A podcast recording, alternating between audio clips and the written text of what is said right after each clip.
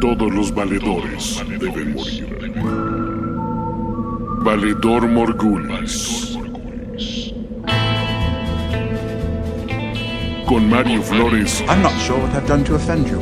y Toño Semper. Madness. Madness and stupidity.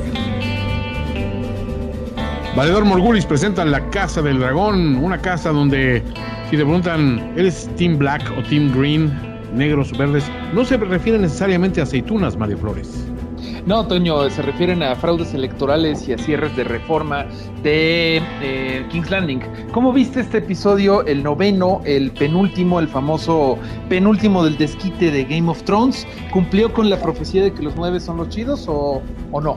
Sí, para mí sí, ¿eh? O sea, digo, el episodio anterior se me ha dicho espectacular en materia de actuaciones, pero este episodio como que ya deja exactamente las piezas perfectamente puestas para saber cómo van a venir los madrazos y sobre todo con qué calidad y con qué saña se van a dar las dos casas que están peleando el trono, ¿no? Este, digo, porque pues sin ir más lejos, eh, o sea, de entrada sabemos que Viserys ha muerto, y luego, luego en el, en el famoso concilio verde, donde hay un cónclave para, pues para dar, dar un, este, un madruguete, como se llama, madruguete electoral, y meter en el trono directamente a Aegon Targaryen, em, pues la reina aparte se entera de que, oye, pues ¿cómo, cómo que armaron todo esto? ¿Y ustedes ya lo tenían preparado? Pues sí, era la jugada correcta. Y el único que levanta ahí la mano es el, el- el Lord Bisbury, en, en un breve pero heroico esfuerzo por hacer que valga la ley. Y otra vez Kristen Cole convirtiéndose en el, el ser me caes bien, este, haciendo una, una marrullería inmediata e impulsiva para, para, para que vea la reina cómo la quiero y la respeto, no voy a matar a un cabrón. O sea, qué escena más incómoda, Mario. Y ojo, no fue ni con mucho la más incómoda del episodio.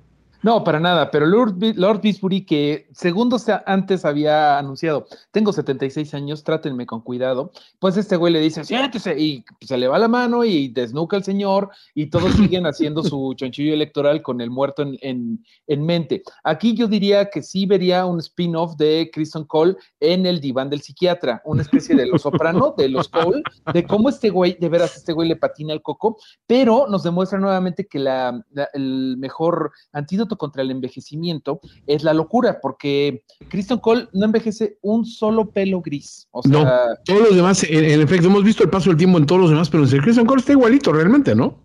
Kristen Cole se, se- se conserva en el aceite de su odio. Eh, no sé si has visto varios TikToks que andan por ahí de, de, pues de que sí está como medio aleatorio cómo se ven los hijos y todo. Pero Kristen Cole se les olvidó. Se les olvidó que iban a hacer para, para envejecer este güey. Pero bueno, eh, amamos odiar a Kristen Cole, ¿no, Toño?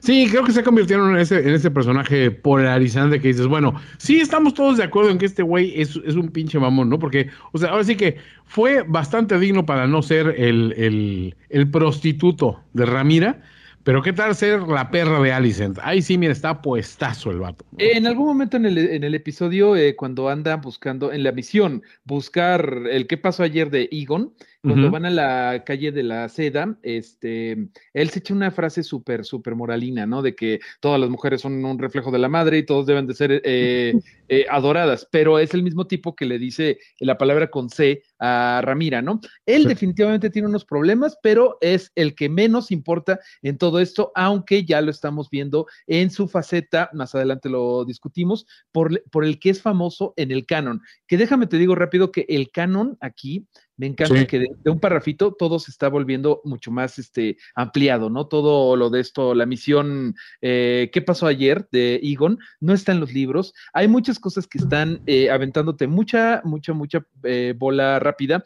Y la primera es que Renis en ese momento en los libros no estaba en King's Landing. Y esa fue la gran sorpresa del episodio, ¿no? Por completo. Aparte, hay una cuestión muy buena que se utilizó esta pequeña misión donde, pues de un lado, Otto manda a, a sus, a, los gemelos fantásticos, Eric y Eric, este, a buscar por su lado a, a Aegon y, y en cuanto me lo traen, se lo traen a su abuelo, ¿eh? acuérdense, ¿no? Y del otro lado, Alicent es, y en cuanto me lo encuentres, Sir Kristen Cole, este, me lo traes a mí. Y el que se presta para, para acompañar a Sir Kristen es otra vez el malévolo Aemon, que cada vez me cae mejor ese cabrón, o sea, por ser una basura. Pero me Malégolas. gusta que, sí, o sea, me gusta mucho que Malégolas, precisamente, este, es un güey que expresa claramente de, güey, mi hermano no debería sentarse en ese trono, por supuesto que yo debería ser aquí el chingón. O sea, de una vez, ahora sí que fuera máscara, si el güey dice, mis ambiciones son tales, mi realidad es tal. Secuestro en corto, él le dice, a ver, tú, yo estoy acostumbrado a, ahora sí que a cargarle la canasta a otros para que otros, este, ahora sí que a calentar el boiler para que otros se bañen.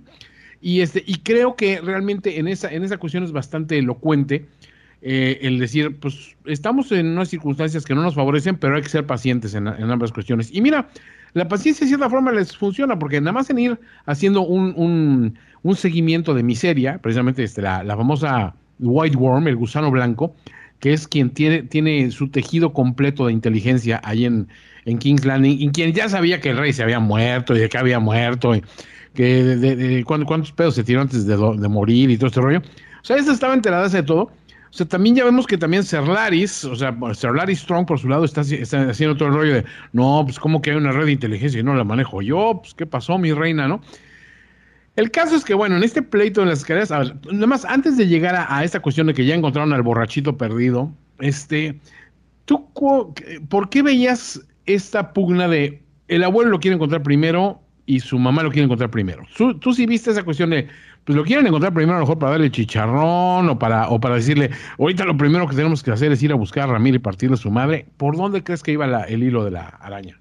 Creo que la única diferencia era el destino de Ramira, ¿no? Otto, que ya completamente está en full villain mode, o sea, ya está súper villano, eh, quería decirle a, a Egon, mira, nieto, este, vas a hacer un edicto de que estos güeyes son este, traidores y nos los vamos a echar. Mientras que Alicent, pues ya ves que tuvimos este teléfono descompuesto en el episodio pasado, pues quiere rescatar por lo menos a, a Ramira, que Otto le dice, ¿y esto es lo que quería el rey o es lo que quería, es lo que quieres tú, que jugaste con ella de niña? Que no debería de estarse discutiendo esto, no deberían de matar, no no deberían de estar haciendo el, el, el golpe de poder, ¿no? Que aquí es un parteaguas porque definitivamente ya vimos con pelos y señales que el, el Partido Verde no le conviene a nadie, que son unos arribistas, y eso funciona en Westeros y en México, ¿no?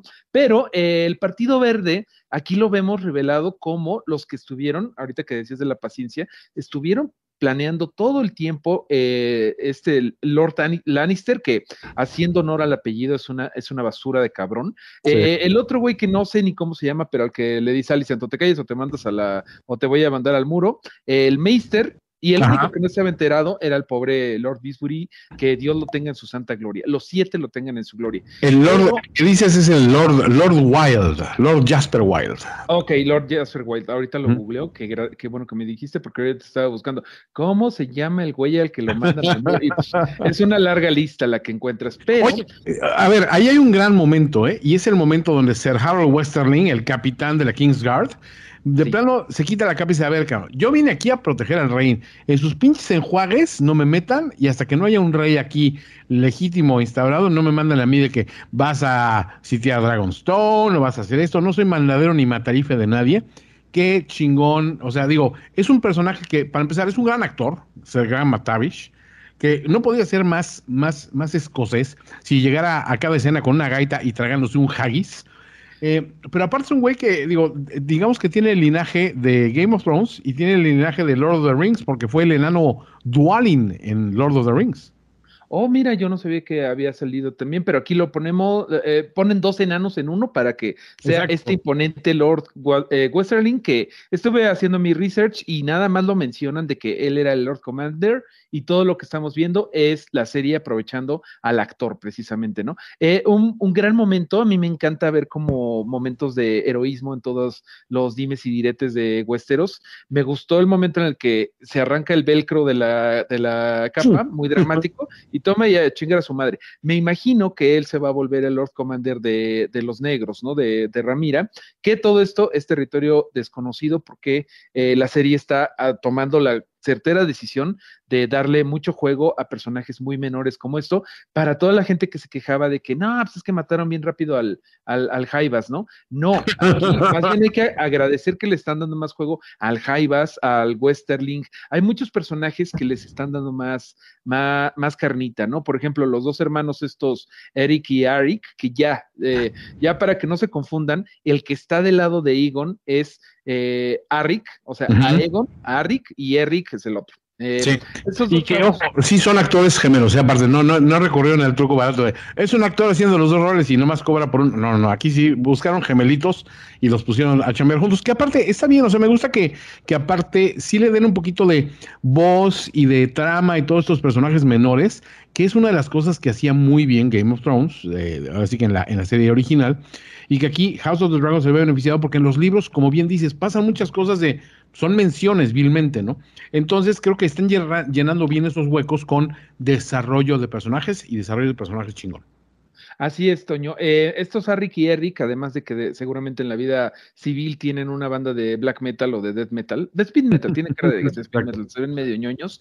em, eh, ya nos están mostrando como la guerra civil muy a, la, muy a lo gringo, ¿no? De que Un las hermano un familias- bando, otro hermano las es el otro. familias se dividirán y este, cómo le van a explicar a la mamá que se mueran los dos en la guerra, etcétera, etcétera, ¿no?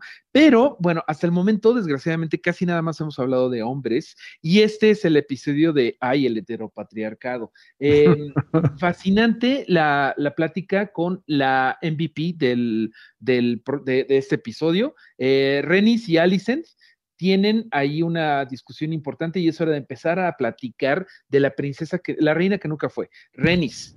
Sí, digamos que le quieren vender ah, un poquito eh, la cuestión de apóyanos porque tú realmente estás, sabes lo que estamos viviendo en este momento porque tú debiste ser la reina. Viserys hubiera sido feliz, así que en su ranchito con sus puerquitos y echando la chela con los cuates en la, en la caja de la troca. Y, y sin embargo, pues él tuvo que ser rey y nos dejó este gran dilema, ¿no? Aparte, digo, se salta muy cómodamente la cuestión de, porque pues me dijo una cosa antes de morir y pues yo obviamente la, la, interpreté a, mi gusto, ahora sí que interpreté al Egon que, que pensé que era el bueno, que también es un problema, dice, ya no le pongan todos Egon al niño, por favor, o sea, siempre se presta esas confusiones, pero Renis también como que ve de dónde viene el juego, incluso como le dice, sí admiro un poco como que los pinches tanates de venirme a decir esto después de que me dejaron encerrada y todo, porque sabe que ella es una pieza clave en todo este desmadre. Y también por el otro lado ver que uno de los, de los gemelos fantásticos decide rescatarla, ¿no? O sea, sacarle todo este rollo, porque ya ves cómo les va a los que no le juran lealtad a el nuevo, al, al futuro rey Aegon, ¿no? Este, o sea, Sí, ya sí estaba medio dividida la corte, punto que Muy no cabrón. 50, pero sí estaba en un 60-40 de que la gran mayoría sí apoyaron a Egon luego, luego, pero hubo un, una, una buena, considerable eh, cantidad de lords que se tardaron en, en, en doblar la rodilla, ¿no? Unos, qué bueno unos que lo votaron por la militarización, otros dijeron, pues no, vamos a, vamos a darle a una revisión a esa, a esa ley, ¿no? Le, le aplicaron la alito varios, pero eh, este güey sí, pues sí, sí se colgaron. Este güey que por vida mía no me acuerdo cómo se llama, pero es el que recibió a Ramira en el episodio anterior. Que descanse en paz, el señor Pelón, que no sé cómo se llama, pero que lo pusieron como piñata en el patio. Lord Pelón, este, Lord Pelón. Ahora, también vemos otra cosa interesante que es eh, todos esos tejes-manejes que han surgido a raíz de que Aegon es un botarate. Estas peleas de squinkles que hacen ver a lo de Amores Perros como una cosa este, de Disney. O sea, que dices, güey, o sea, tienen a niños, los entrenan, les dejan crecer los, los, les afinan los colmillos, les dejan crecer las, las garras, algo así. Si ustedes estuvieran viendo en este momento el video, un poquito como licenciado que está casi casi afilándose las uñas sobre Mario Flores, licenciado, el hermosísimo gato, este... eh, pero digo, está, está muy chingón que, que dices, híjole, o sea, la barbarie. Y aparte hay hasta bastardos de Aegon ahí metidos entre los niños peleadores. Es una cosa súper sórdida, pero aparte te plantea muy bien la clase de monarca que puede ser este hijito de la gran perra que es Aegon.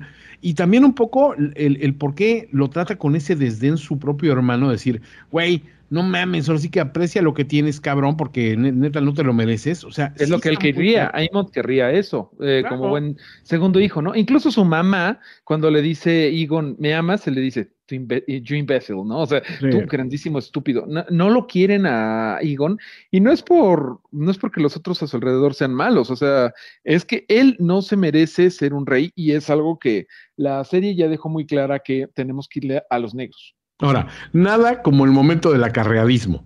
O sea, el momento en el que, a ver, vamos a llevarlos ante la, la, la, señora Claudia y le gritan presidenta, presidenta cuando salga, todo este rollo, pásenle por acá, ni, ni crean que se van a ir. O sea, eh, ahora que pastorean a toda la gente en este momento en el que, en el que Rainey se está intentando huir de la ciudad.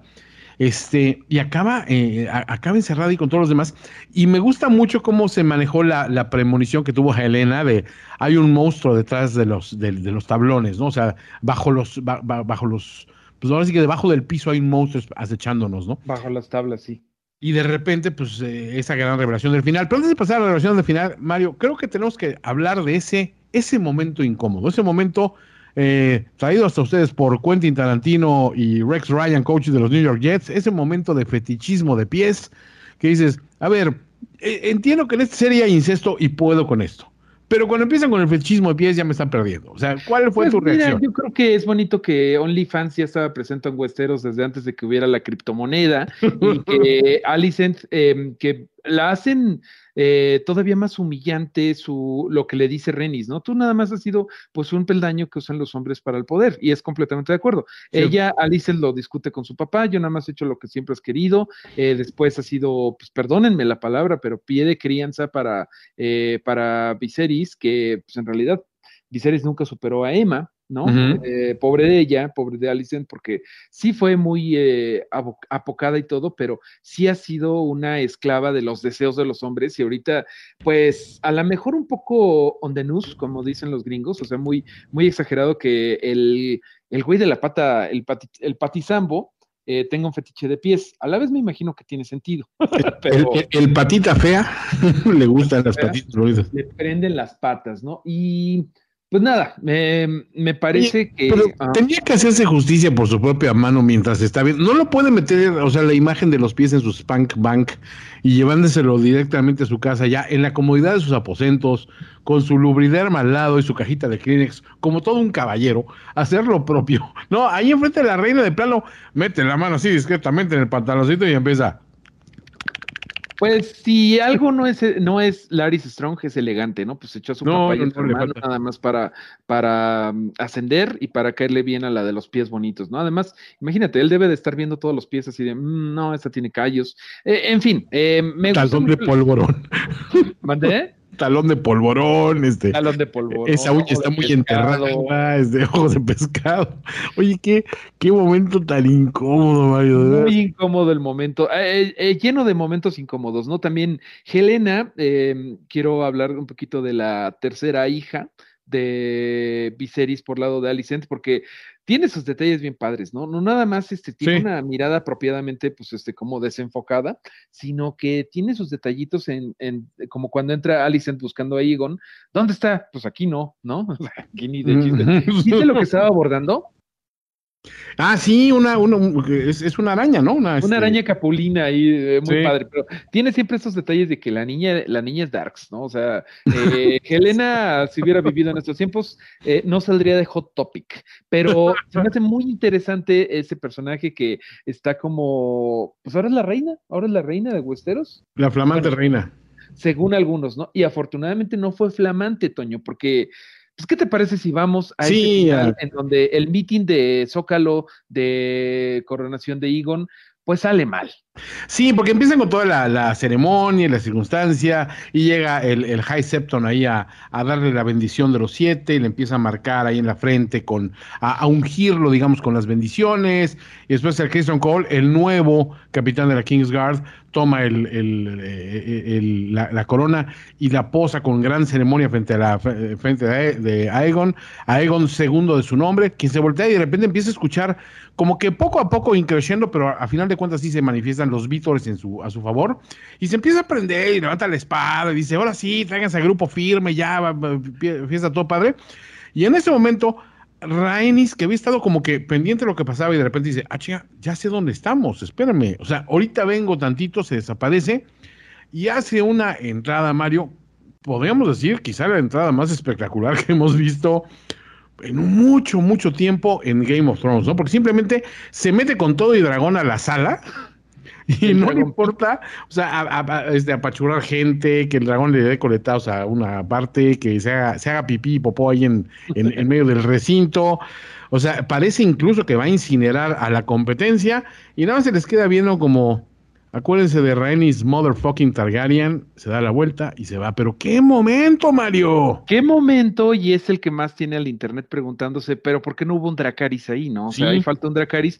Hay varias razones, y como siempre, las razones de los showrunners son las más aburridas. Sí. Eh, lo acabo de leer, ¿no? El showrunner, no, no, o sea, que los showrunners dicen, no, pues es que yo creo que Ren, Ren- en el momento en el que ve a Alicent enfrente de su hijo, pues tiene este momento en donde dice, no, pues yo también soy mamá, Ve un poco de sí misma, ¿no? Sí, sí.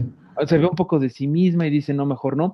Yo tengo la teoría de que Renis es muy inteligente, sabe jugar el juego de tronos muy bien. Eh, ella debió haber sido la reina, no que pusieron a Viserys Targaryen, que es como el Conor Roy de Succession, o sea, que, Ajá. hubiera estado contento en su rancho en Santa Fe y en Santa Fe, Nuevo México, y como eh, escribiendo libros raros, ¿no? Pero ella sabe jugar el juego de tronos muy bien. Está el factor de que, ok, vio a Alicent y dijo, no, pues no me puedo manchar. Yo creo que si ella dijo, si dracareo a estos güeyes ahorita, voy a deslegitimizar, perdóname por la palabra invitada, inventada, el trono de hierro. Ujú. Vuelves a poner a alguien en el, pono- en el trono de hierro si ya un dragón lo quemó y, y además ha- haría un vacío militar y político muy grande, ¿no? Porque ella no quiere ser reina, pero en lo que va por Ramira y todo eso, sí habría unos, un periodito de anarquía.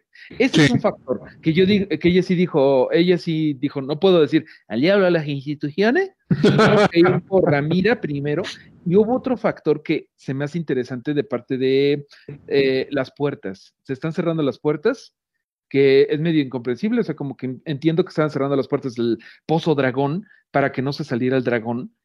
Y Otto grita, no cierran las puertas, no cierran las puertas, como invitando al dragón a que se saliera, ¿no? Así como, como cuando dices, a ver, que se salga solo la palomilla negra, a ver si ahorita se va. Sóplanle, sóplanle. Es mi actitud para todo. Se metió un murciélago a la casa. Abre las puertas, güey. O sea, Abran las puertas. Creo que Otto dijo eso, así de, ábrale, ábrale para que se salga, porque hay un momento donde Renny se da cuenta de los gritos de cierran las puertas, abran las puertas, voltea a ver y dice, "Mm", como que también debe de haber pensado, ¿me da tiempo de quemar a estos culeros y escapar con mi vida?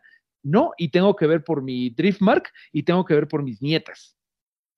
Sí, que por otra parte, yo, yo cuando lo analizo digo, a ver, aunque hubieran cerrado las puertas, pues trae un pinche dragón que pues, puede botar esas puertas desde sus cimientos más con un flamazo. Entonces, ¿Por qué no, Toño? Porque están en el Dragon Pit, están en el Pozo Dragón. ¿Qué clase de Pozo Dragón sería si las piedras, si las puertas las pueden romper un dragón? Yo siento que está calculado para dragones más chiquitos, ¿no? Porque, digo, se metió por el, por el piso, evidentemente por el piso de piedra, nada más salió todo volando por todas partes. Siento que también quizá la, la jugada de abran las puertas no solo es que se sale el dragón, sino que la gente desde fuera vea lo que está pasando adentro. Porque, o sea, en un, a, a lo mejor digo, lo más seguro es que nos vayan a chamuscar, pero al menos verán que Rhaenys llegó, irrumpió la ceremonia en una, una coronación legítima, donde todo el mundo estaba vitoreando en ese momento al Y que, futuro está- rey. y que se fue con el pueblo bueno, o sea, que estaba Exacto. aplastando gente. Pueblo bueno, es cierto también. Entonces, a lo mejor es una, es una posición válida, pero sí me gustó un poquito que hay, hay, al menos hay polémica y hay cuestión de, bueno, ya estamos viendo dos a lo mejor hay otra hipótesis más de que, bueno, como bien dice Rhaenys, sabiéndose buena jugadora y paciente de este Juego de Tronos, dice, a ver, primero les demuestro quién soy, o sea, para que no se les olvide y de qué manera les eché a perder su pinche fiestecita, cabrones, después de que me dejaron encerrada en, en el castillo, en lo que me avisaban que había muerto el rey. Número dos, me voy. Y ahora sí que pues me voy y espero a ver qué, qué, qué va pasando, quién jala de un lado, quién jala de otro, y ya eh, puedo elegir yo a, a, mi, a mi placer con quién me voy, si con melón o con sandía, si con aceituna negra, este, o aceituna verde. Eh, entonces creo que, sinceramente, creo que es, es parte de, de este, eh, este, este show of power, ¿no? O sea, de que dices, eh, aquí mis chicharrones son los que truenan, ¿no? Entonces creo que en general, o sea, como, como un episodio 9, no solo funciona, o sea, funciona de maravilla, cumple en todos los pinches frentes, las actuaciones son fenomenales, a todo mundo lo deja bien situado de en qué lado está y te deja esa gran incógnita de Rhaenys, pero sobre todo me gustó el lucimiento personal de Rhaenys. La habíamos visto, pues que si llorándole a la hija, que si llorándole al hijo, que si llorándole al marido, que si tristeando porque le, le quiere dar baje con el, con el reino el, cuñado. O sea, aquí realmente la vemos tomando agencia sobre su destino y no ser la damisela en apuros que huyó simplemente de auxiliar por un caballero, sino la mujer que encontrándose en plena coloración, en una situación completamente en desventaja, dijo, a ver, espérate, cabrón, voy por el dragón y aquí se van a sentar en su chayote, bola de culeros. Que eso, digo, no lo dijo exactamente en, ese, en esos términos, pero creo que lo dio a entender muy bien. ¿Algo más que te haya llamado el episodio, Mario? Pues nada, como Emond, que también eh, no es exactamente que Egon le dijo lo que le dijo, pero él lo que entendió, porque en realidad le había dicho, pues es hora de mojar la brocha. pero Renis creo que sí tuvo, eh, estuvo en lo correcto, porque primero que nada eh, se decantó definitivamente porque una mujer tiene que estar en el trono, es el momento que Alicent en realidad nada más está poniendo otro, a otro macho en el trono, entonces dice, sí, sí me voy a ir con Ramira. Además, la palabra de los Velaryon no, de su casa no es algo eh, débil, eso lo dice ella.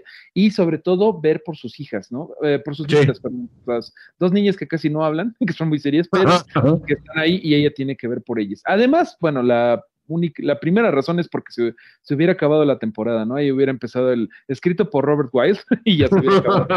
Pero bueno, pues una cosa muy, eh, muy chida, en donde definitivamente ya estamos del lado todos del lado negro. Eh, lado verde eh, vale madre, eh, ya vimos las conductas sociopáticas de, de Egon, no es el correcto. Eh, hay un momento en donde le dice eso a, a Emond, que obviamente lo piensa así de, déjame me pelo y no vuelvo a molestar, y, Egon- así de, ay, pues sí estaría chido, pero vine con el mamón del pinche Kristen Cole y este güey no me va a dejar hacerlo, ¿no? Muy padre todos los personajes y que todo el trabajo que se hizo durante los ocho otros eh, eh, episodios ahorita está rindiendo frutos, Toño. Un magnífico build-up. Mi única observación final antes de despedirnos y de pedirles una disculpa porque la calidad de audio de este episodio es ínfima, ya que estoy no en el estudio, en el finísimo estudio, sino en una casa en Acapulco llena de ecos y de aires acondicionados y de una bomba de aire, de agua que se echa a andar a cada rato. Mi observación es que, ¿sabes que Alice no tiene unos pies tan chidos, eh? O sea, yo siento que ahí necesitaba un doble de pies esa escena, pero ya, son detalles míos, Mario. Bueno, Laris Strong no es el único viejo cochino que le gustan los pies. Toño Cepeda también. Pues nada, Toño, lo único que me faltó en este episodio fue a ver a- al Chairo con Bob Esponja diciendo, eh, increpando al, al INE de Westeros de, nah, sí, Renis es la correcta. Pero Renis era la correcta, pero le hicieron fraude y por eso vamos a quitar al Lorenzo Córdoba. Todos bueno. Lorenzo Córdoba. Podemos, Pero- podemos desear. Mario, ¿en qué eh, direcciones te encuentran en redes sociales? Mareo Flores en todas las redes sociales, Toño, y a ti. Yo soy Felicia Persona en todas las redes sociales. Y pues no se olviden de recomendar Valedor Morgulis en un episodio breve pero sustancioso. Y pues nos queda un episodio más, Mario. Qué emoción, Toño. La verdad estoy bien prendido y muy triste porque vamos a quedarnos dos, dos años sin verlo. Calla, no me digas eso. Espero que mientras nos suelten así como que Jon Snow resolviendo crímenes en. en Jon Snow, detective de mascotas. de mascotas con su, con su fiel ghost al lado. Pero bueno, Mario, ha sido un placer y nos vemos la próxima semana. Nos vemos, Toñito. Chao, manito. Tell me the truth. Do you want an end to this engagement? Valedor Dohairis. valedores deben Esto fue Valedor Morgulis. Con Mario Flores y Toño Sempere. Una producción de finísimos.com.